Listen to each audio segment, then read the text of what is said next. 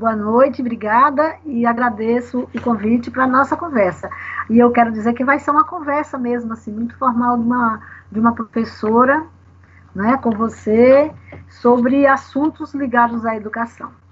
Eu sou mais ligada, como eu, eu não sou da universidade, eu sou de movimento social e sou do sindicato, né, de, de, ligado a sindicato, então o meu trânsito é maior nos outros lados, né, estamos junto com o pessoal dos fóruns.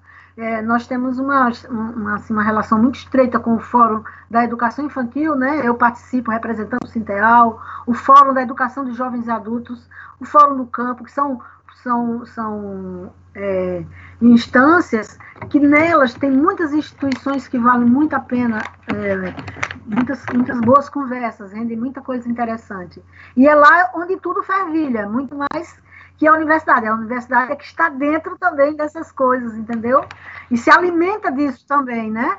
Tá, já pode, já tá valendo quando você disser, olha, do tá valendo, que bate pelas ruas, Maceió do sol que só se esconde ao chegar da lua. Cê é a minha, cê é a sua, cê é a nossa solidão. Imagine a do Baldomero, a do Cadeão, Siridião. Eu sei que a do ali é bem maior, decepção. Pedir irmão nas quebradas de Maceió, mas sem vocês me sinto só. Se eu for pra ir rolar confronto, sem vocês não sei viver. Maceió é tudo e pronto. Meu nome é Edna Lopes.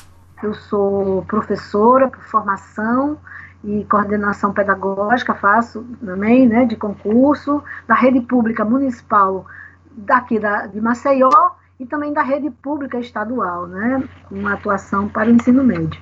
Então, a, a minha atuação sempre foi ligada aos movimentos e principalmente ao sindicalismo. Eu sou é, sindicalista, né, da diretoria do Sinteal, dessa, dessa, dessa gestão, e sempre fui militante ligada à educação popular, à educação de jovens e adultos, à educação das crianças, né, no caso da questão da educação infantil, mas muito nesse universo popular, mais próximo é, da atuação é, que a gente chama para além da escola, né, junto com a escola, entendendo a escola como um, um local muito importante mas também atuando para além, para além dele, né?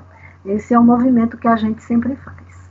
Na rede municipal, eu sou coordenadora pedagógica de concurso, né? Eu estou na assessoria técnica do Conselho Municipal da Educação. Né? Eu já tive meu tempo de escola e depois eu fui convidada para para estar nas equipes técnicas, mas agora especificamente numa outra instituição, que é o Conselho Municipal da Educação. E na rede pública estadual, eu também sou professora e, e estou também atuando nessa ação de assessoria.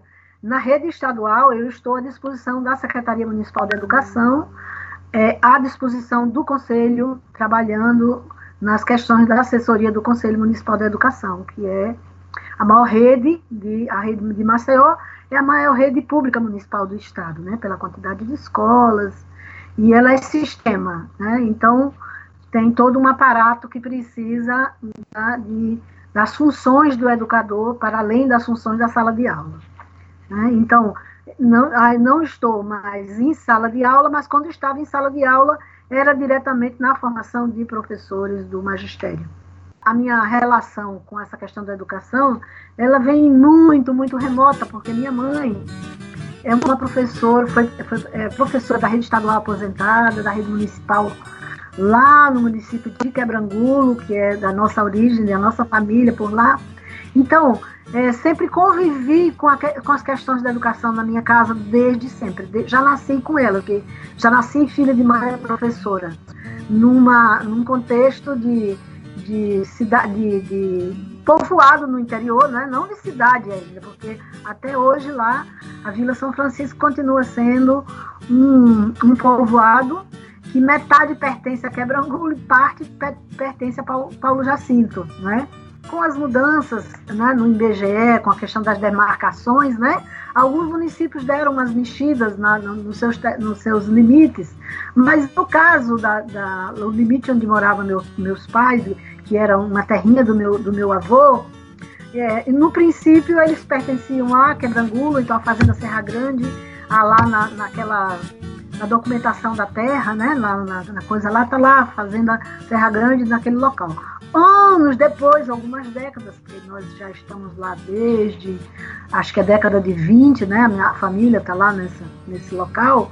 É, mudou, um pedaço foi, ficou em Quebra-Luz e um pedaço em Paulo Jacinto. Mas deu um problema porque Quebrangulo também já pertenceu ao Paulo Jacinto alguma vez na vida e o limite mudou, né?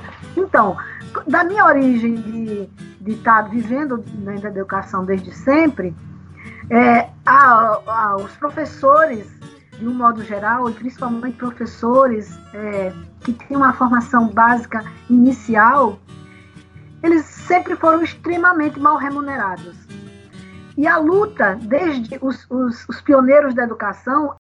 Atenção, senhores ouvintes, atenção. Agora uma notícia que interessa a todo o povo brasileiro.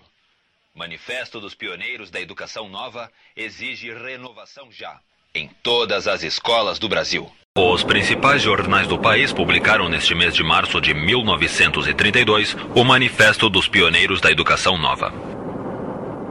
Na hierarquia dos problemas nacionais, nenhum sobreleva em importância e gravidade ao da educação. Dirigido ao povo e ao governo, o manifesto é assinado por 23 homens e 3 mulheres, educadores e intelectuais de renome, liderados por Fernando de Azevedo, Lourenço Filho e Anísio Teixeira, conhecidos como os Três Cardeais da Educação Nova.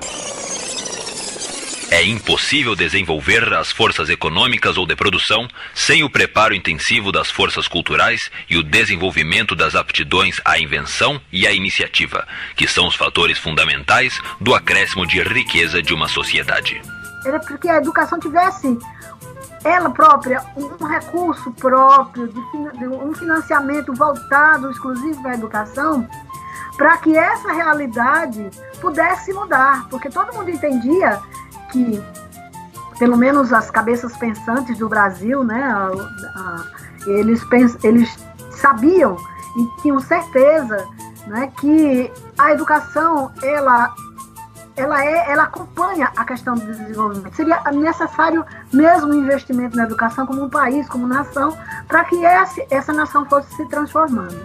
Então é, quando a gente conquistou num primeiro momento um Fundef, que foi um fundo para educação de 10 anos, que teve vetos porque deixou de fora o ensino médio naquele momento, a educação infantil naquele momento, mas teve um investimento no ensino fundamental, porque o Fundef era para o ensino fundamental, então as mudanças começaram a ocorrer. E aí, é, quem, quem lembra daquele momento para cá, como mudou não só a questão do, do recurso, que aí pôde pagar com um pouco mais de dignidade os profissionais da educação, mas fazer mesmo investimentos na, na estrutura das escolas, de construção de escolas, de, de reforma de muitas. Nós temos uns prédios muito antigos que puderam ser é, é, reformulados nesse sentido, para me, melhorar, para melhor receber esses estudantes. Então, isso por 10 anos. A ideia é, e aí o Fundeb incluiu, é, o Fundeb incluiu a, a educação básica como um todo e suas modalidades. Então, se a educação básica vai da educação infantil até o ensino médio, e as modalidades da educação, que são as formas de fazer a educação básica, para a educação de jovens e adultos, para a educação do campo, para a educação é, especial, né? Para a questão da inclusão, que esse, esse, esse discurso vai evoluindo e vai chegando depois onde a gente está agora, encerrando a vigência de um Fundeb e avançando para outro, agora constitucionalizado. Né? Agora, este novo Fundeb, ele vai estar na Constituição, não é mais um, uma questão que nos ameaça de 10 em 10 anos deixar de existir, como foi esse, esses últimos anos de, de tensão, a gente vendo que a discussão do Fundeb não avançava e a gente vendo chegar ao encerramento deste prazo para o Fundeb e as coisas não evoluíam. E, até, e agora a gente conseguiu passar pela, pela Câmara né, é, Federal, ele se tornar constitucionalizado lá na Câmara com uma votação absolutamente expressiva e muito importante para a população brasileira e agora avança para uh, ser votado no Fundeb, no, no Senado, desculpe, esse novo Fundeb passando a ser é uma história construída nessas últimas décadas que a gente assim valoriza demais a importância da participação popular né, na incidência né? Aí se destaca o papel da campanha e de muitas instituições que compõem a própria campanha, que estão além dela, no esforço para que a gente garanta um Fundeb, mas um Fundeb para valer, um Fundeb que a gente apostou lá no plano da educação, que está lá, um Fundeb com CAC, né? que a gente vai conversar um pouquinho sobre isso daqui a pouco, quando a gente evoluir nessa discussão. Eu fui batizado na capela do farol, matriz de Santa Rita, Maceió.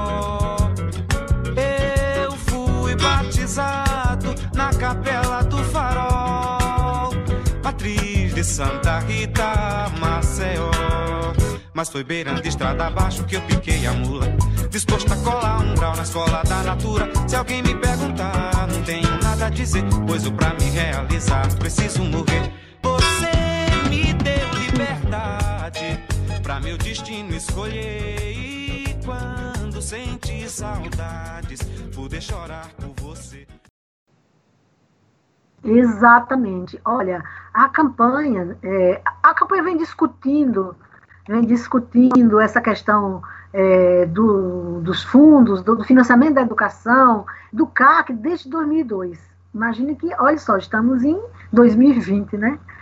É, é, são, é uma trajetória muito longa explicando da importância do, de, um, de um mecanismo como o CAC. Então, lá dentro da campanha, tem desde a, a CNTE, que é a Confederação né, do, dos Sindicatos, é, da educação e, e da educação é, pública, mas também tem a CONTE, tem a Undime, a própria Undime, que é a União de, de Dirigentes Municipais de Educação, a UNCME, que é dos conselhos dos conselhos municipais de educação, as, as, as instituições de pesquisa, né, que tem, todas as instituições ligadas à questão dos direitos humanos, nós, nós temos é, vários, vários fóruns internacionais de combate ao trabalho infantil, de todos os outros. Então, essa composição de instituições, elas se fortalecem numa, numa, numa, numa estratégia como essa da campanha nacional pelo direito à educação, porque ela coloca à disposição grandes pesquisadores, eles estão todos lá, são todos nossos parceiros, para a gente construir essas, essas informações corretas, né?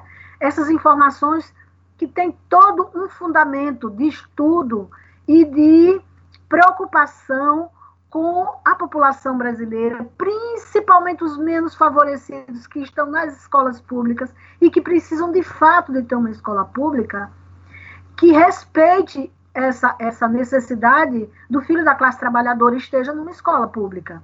E que essa escola pública tenha toda a condição de ser uma escola boa em todos os lugares, né? Uma escola é, que tenha todas as condições para nos atender. Eu sou aluna de uma escola pública da vida toda. Eu fui alfabetizada numa escola isolada, que eles chamavam assim, né? Uma escola multisseriada até a quarta série, como, como era chamado, assim, ensino fundamental, né? Que era primário, aí, primeira a quarta, de, de quinta a oitava quando muda essa questão, que muda é, na LDB, né, que muda, passa a ser educação básica, ensino fundamental, ensino médio, fui aluno da escola, da escola básica pública sempre, sempre fui aluna, quer dizer, filha de, de, de mãe professora de escola pública e com trajetória na escola pública até a universidade, até a especialização, estudo. Então, assim, a minha realidade é de viver numa escola pública e, ter, e saber que tem escola. E depois fui trabalhar, fui, ser, fui, fui fazer concurso para a rede pública e estou na rede pública municipal e estadual. Então, é, nós conhecemos a escola pública, não é porque a gente leu o artigo, é porque a gente viveu a realidade da escola pública de todos de todo jeito. Imagine o que é uma trajetória de escola pública num, num povoadozinho, né? Como você disse, que também a Intraipu é uma realidade assim. E o acesso dessas crianças para chegarem na escola, que não era fácil, né? E, e, e ter a condição de ter merenda e de ter livro didático e de ter uma biblioteca. Então, essa é a escola que a gente quer para todos, não para alguns.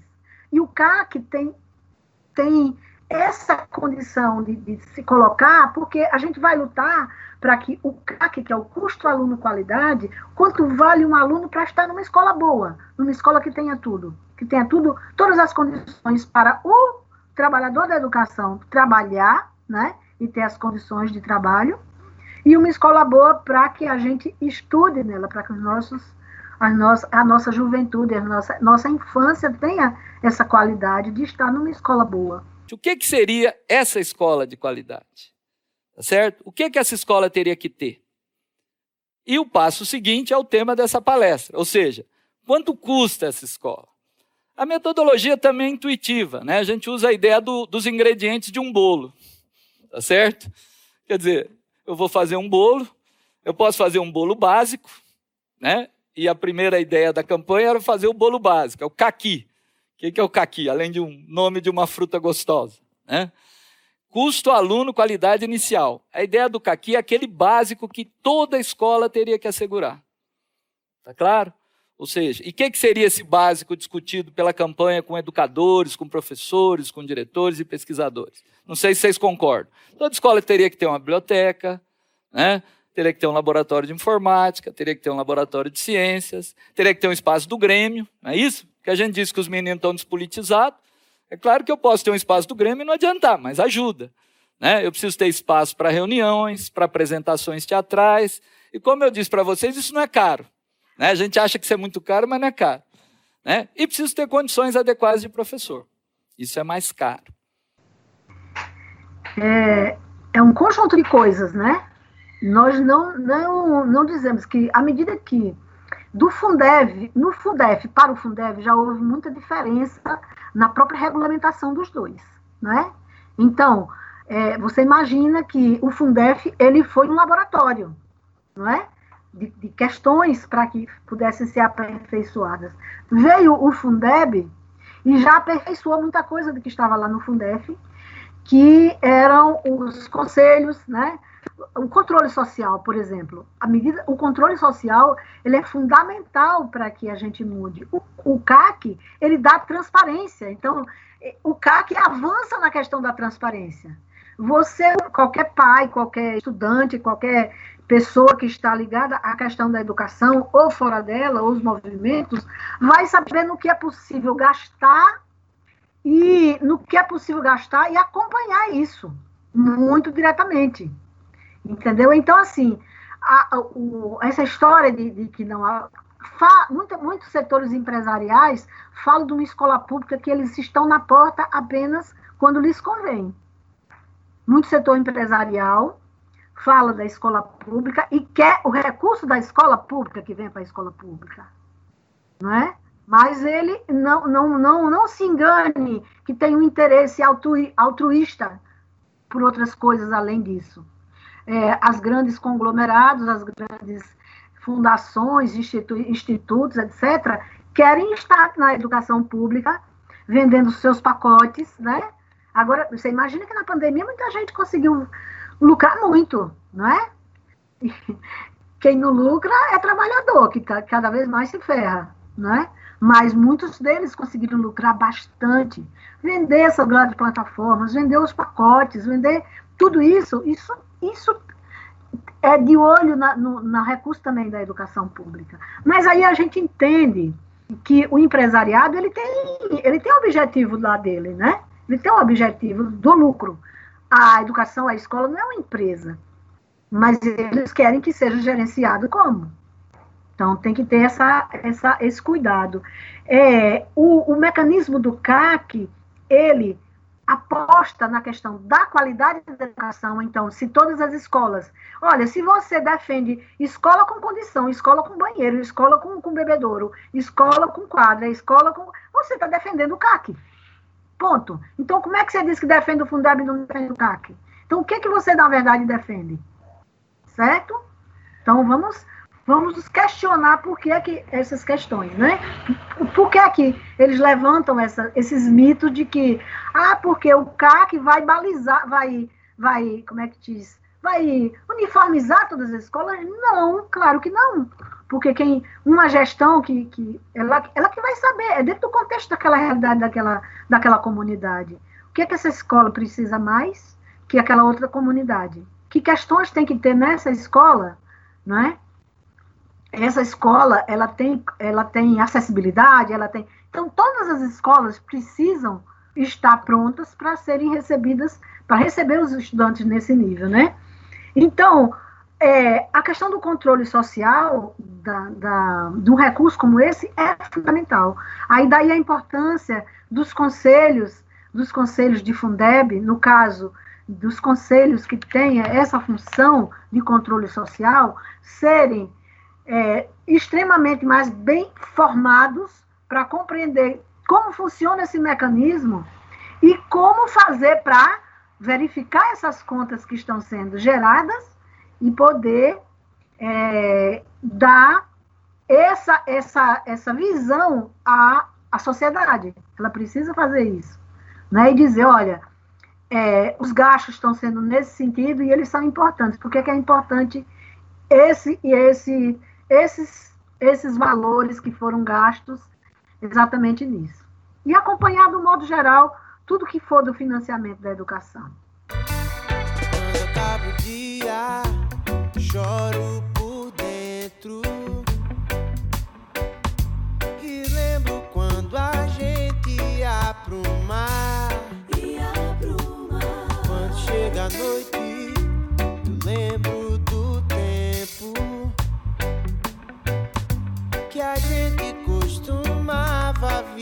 viajar no pensamento os pais de alunos e os nossos estudantes no conselho são estudantes que vêm é, da educação de jovens e adultos, que são pais, inclusive, de outros estudantes.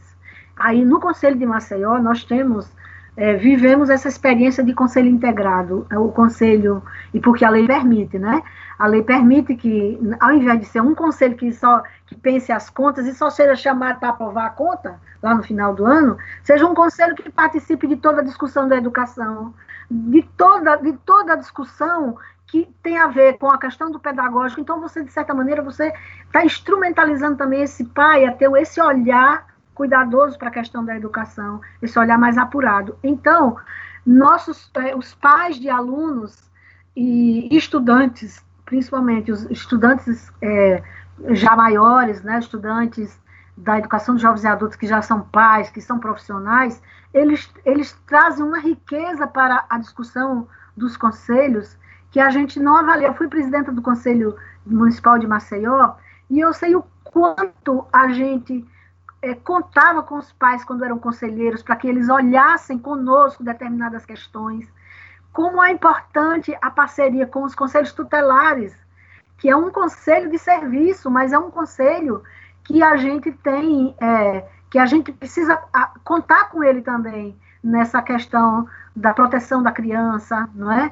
Os conselhos, do modo geral, eles estão dentro dos conselhos também de, de, de educação. E essas pessoas precisam de voz, né? E, e de empoderamento mesmo, como você disse, para poder, poder ter coragem para fazer certas coisas, né?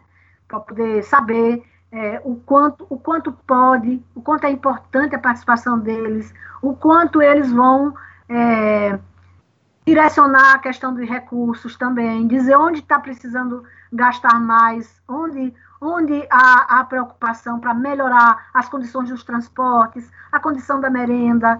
Tudo isso é muito importante que a, a população participe, que o controle social é isso que a gente está falando, não é apenas para aprovar ou desaprovar a conta, é, mas principalmente para gestar a escola, para gerir a escola junto com o diretor, né, com o conselho da escola e com, e com a coordenação, os professores, porque tem representação de todos. A gente é que precisa aprender a participar mais, com mais, com mais compreensão. Eu, eu fico muito, muito triste, sabe, Homero, quando eu vejo que o Fundeb, essa primeira gestão do, do Fundeb acabou 10 anos atrás, depois mais 10 de, de, de Fundeb, não é isso?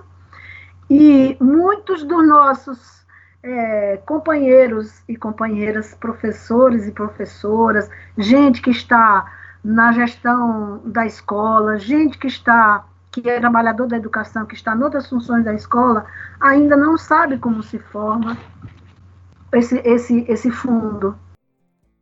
Fundeb é um fundo formado por recursos de impostos de estados e municípios. 20% do que é arrecadado através de transferências e diferentes impostos, como IPI, ICMS e TVA, entre outros, não entram no caixa da prefeitura ou do estado. Essa verba é depositada diretamente em um fundo contábil estadual. Cada uma das 27 unidades da federação tem um fundo próprio, que funciona praticamente como uma conta bancária. É para lá que vão os recursos que são então redistribuídos entre as contas do Fundeb das prefeituras e do governo do estado.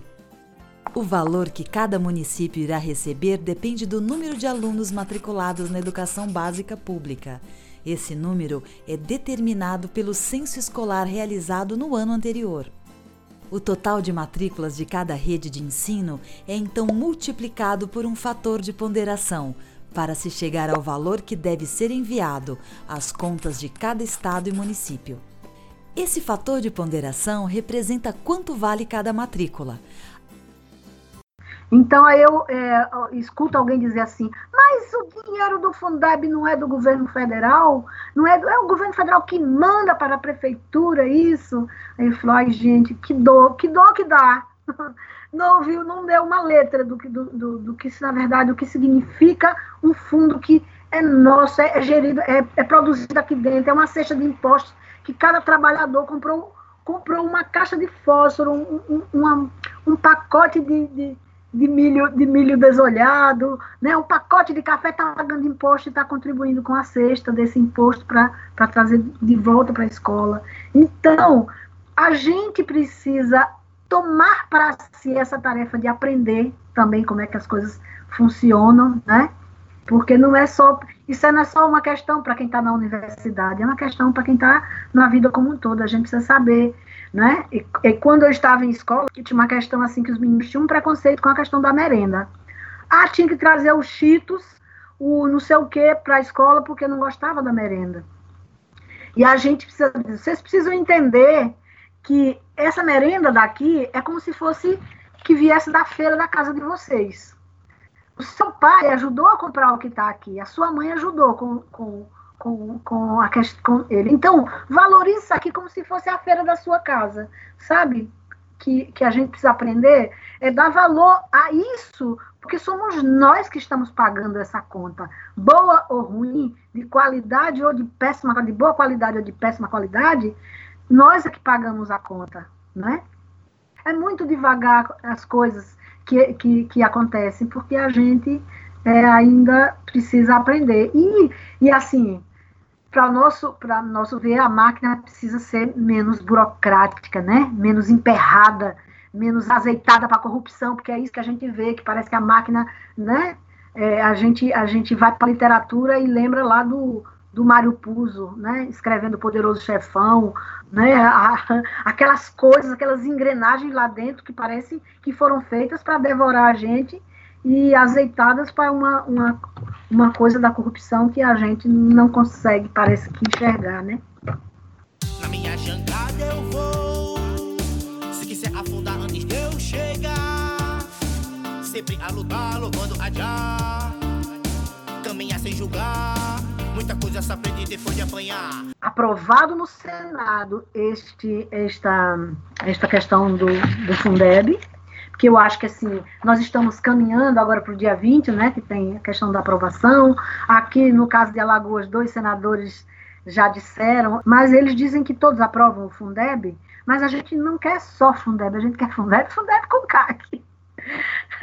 a gente quer esse Fundeb para valer. Aí a gente tem que ficar atento é, com a regulamentação desse Fundeb, certo? Para que essa regulamentação seja muito transparente, muito, muito com mecanismos de transparência, Porque, veja, do Fundef para o Fundeb já aumentou. No Fundef, no Fundef tinha a obrigação de criar os conselhos do Fundef, certo?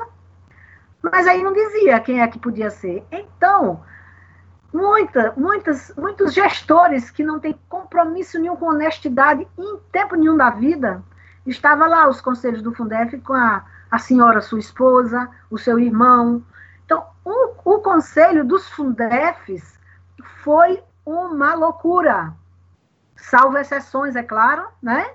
Mas foi muito duro para a gente acompanhar e ver a, é, e ver como é que as coisas aconteciam e como os recursos eram colocados. E quando a gente chegava nos, nos, nos municípios por aí que nos convidavam para fazer formação e tudo, e que a gente começava a dizer dessa, dessa, dessa importância que era acompanhar e como era essas coisas, né, que o diretor da escola precisava estar atento com relação às questões que chegavam, os recursos, que o professor precisava ficar atento, que os pais precisavam, que o recurso o recurso precisava ser acompanhado, que tinha, né, depois isso isso precisava ter mais clareza.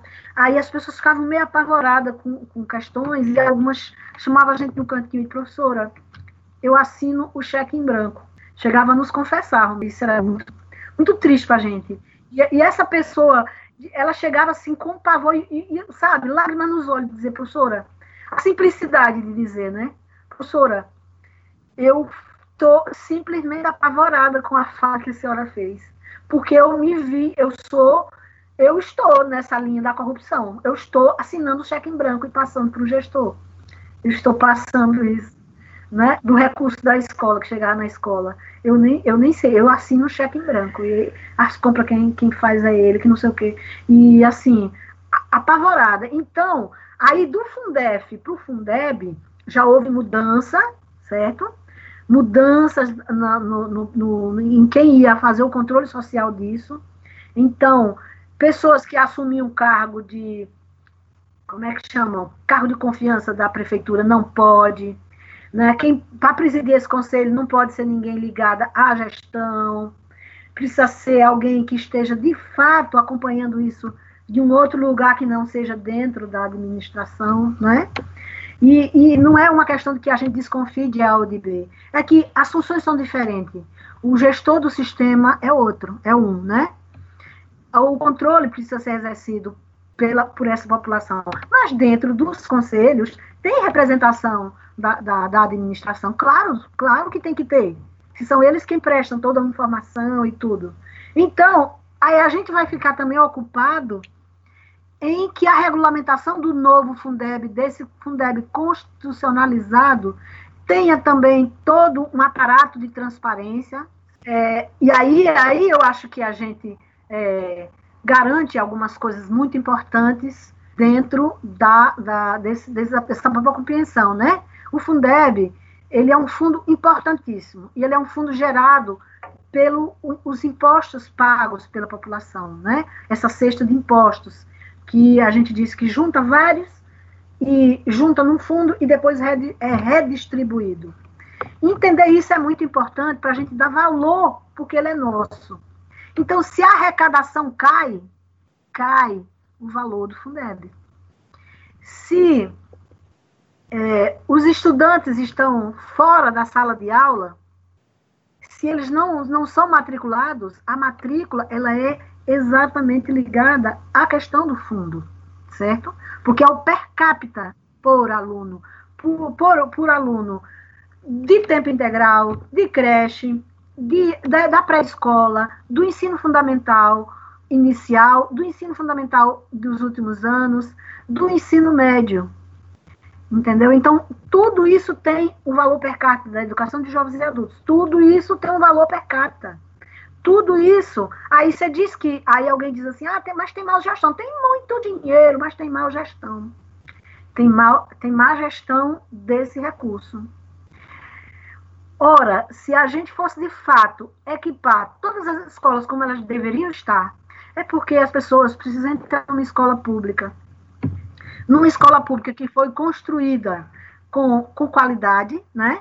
Tamanho de sala, tamanho de banheiro, é, é, as questões de acessibilidade, condições de, de espaço para o trabalho dos, dos professores e professoras, de secretaria. Então, visite uma escola assim, e visite uma escola improvisada, de uma casa, de uma, de uma sala de casa, que foi transformada, que é o quarto e a sala foram transformadas em sala de aula, que a professora não consegue chegar até o final da sala porque não tem espaço para ela. Então, aquela escola que não tem nenhum espaço, nenhuma condição, só tem um banheiro para menino e para menina com uma com uma com uma cortina de plástico no meio que a gente acontece, a gente visita escolas que têm esse contexto. Essa escola merece tanto um padrão de qualidade quanto aquela outra. Então a gente não pode. Imagine que todas as escolas tenham um padrão de escola que tenha, tenha tudo, banheiro, quadra. Tá? É, nós temos um estado que começou bem por último, que a gente, quem conhece o Tocantins, né? Nosso, o estado do Tocantins que foi. E todas as escolas lá da rede pública, elas foram. Lembra que é uma cidade que foi construída, né? Palmas foi uma cidade que foi adequada para ser a capital. E você tem uma escola, e você tem escolas e as pessoas ficavam assim, pasma, né? Eu estive em Palmas e fui isso. E as pessoas ficavam assim, muito.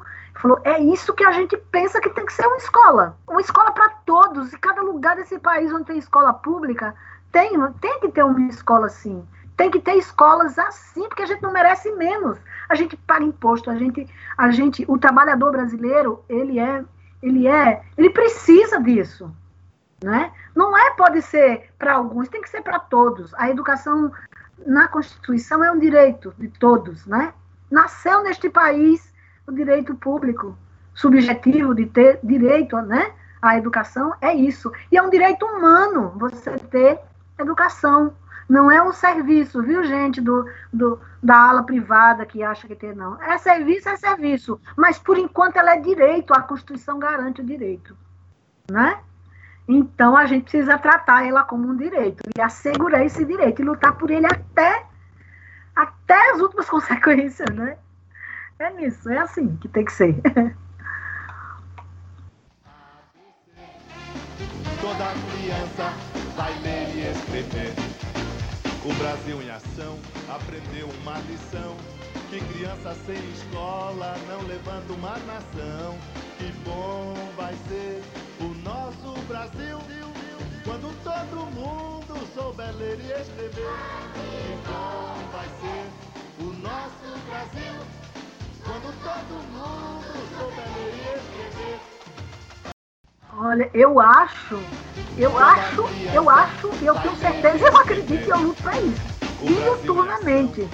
Né?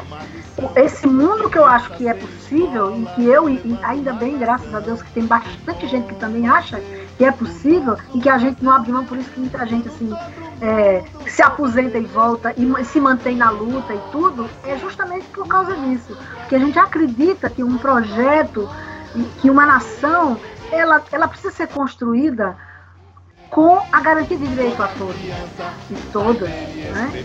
É, é, é, tem que ter um outro, um, outro, um outro viés de nação, né? que tenha isso. É, eu tô, na minha frente eu estou olhando para meu neto, uma fotozinha do meu neto que vai fazer 11 meses, e eu quero. Eu penso esse mundo para ele, né? Como quando eu tive filho, também eu, eu pensava esse mundo para ele e lutava. E lutava desde sempre, luto desde sempre, né? Desde que eu compreendi que, que, que a educação, ela dá regra e compasso para a gente voar, né? Ela, ela proporciona, né? Porque imagine que uma menina de uma, de uma, de uma, uma menina nascida na década de 60, é, numa cidade, num, local do interior que não tinha energia, nem energia elétrica na época, né? Que, que vai para a escola e, e sabe que quando descobre a escola, que chega na escola e que vê o mundo dos livros, sabe que existe outros mundos e que ela também quer aquele, aqueles outros mundos que ela está conhecendo ali no livro, né? Então, é, a escolha da gente por, por esse tipo de, de, compreensão e entendimento, ela, ela tem uma vida, né? E eu, desde sempre, eu, quando eu me lembro de mim, eu já estou no Grêmio da escola, já estou no movimento estudantil secundarista, depois entro na universidade, já estou lá, na, né? No DA, na, na, sabe, no colegiado do curso, a vida toda. Então, é, o professor Elcio dizia, eu acho que, que eu, eu imagino que você estava num quilombo desde sempre, né?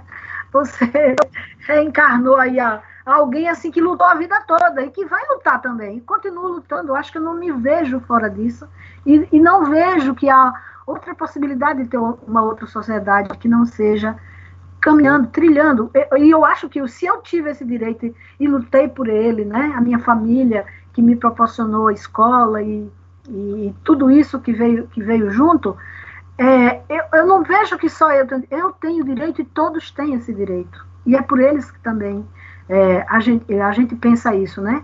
Que quando as pessoas dizem, ah, mas por que? Eu falo, olha, gente, se eu for pensar na, no meu umbigo, eu vou pensar que eu já construí de coisa na vida. Eu tenho uma carreira que já está perto de, de, de, encerrar, né? Pela idade, pelo tempo, né? Eu já tenho, já construí um, um, uma vida que, que tem um certo patrimônio, né? Não, não, tenho casa, tenho carro, tenho tudo isso com trabalho, né? E com luta. Então, por que, que eu acho que só eu tenho direito a isso? Todos têm, todos têm, né? E precisam ter acesso às condições para ter também todos esses direitos, que não é direito de ser rico, não, minha gente, não pense isso, não. É de viver como um trabalhador dignamente, né? É ter condição de educar meus filhos, é ter, é de, né, de, ter, de ter isso para minha vida, né? E ter um, numa hora que, que tiver que descansar, ter um lugar para encostar a cabeça no travesseiro, né? Ah, sim. E eu agradeço pela conversa também, porque é, como foi os meus companheiros né, na campanha que indicam a gente, e aí a conversa é boa justamente por isso, porque é da verdade da gente, né? É de onde a gente, é do lugar que a gente vive, trabalha, né? É o nosso, é o nosso lugar, né? De fala e de trabalho e de vida. Não tem, não tem diferença, né?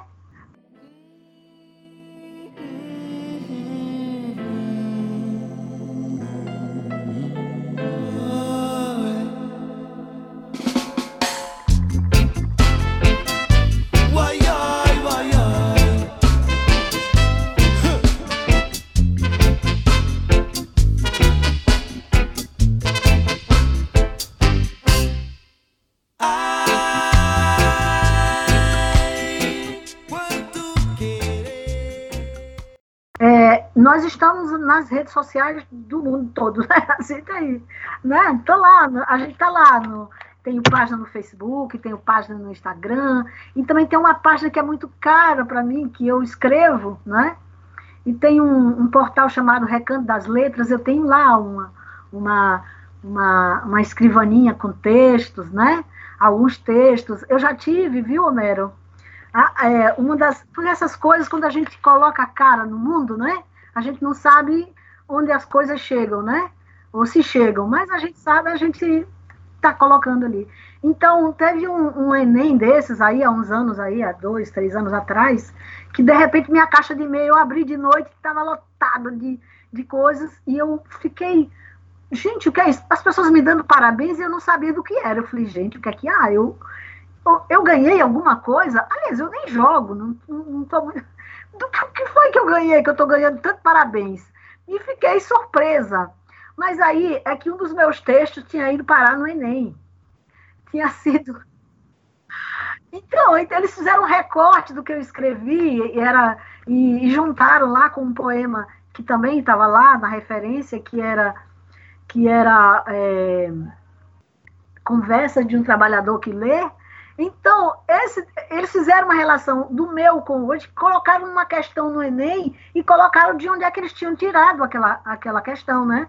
Que aí, aí eu falei, obrigado, seu Enem, fiquei tão feliz, né? Porque de obrigado, seu Enem, que bom. Aí você vê que quem construiu a questão pesquisou, montou, juntou, e aí eu ganhei um monte de, de, de, de elogios, né? Ai, parabéns, eu não sabia e foi muito legal e todo mundo, tô... eu fiquei surpresa também, porque eles nunca nem me consultaram.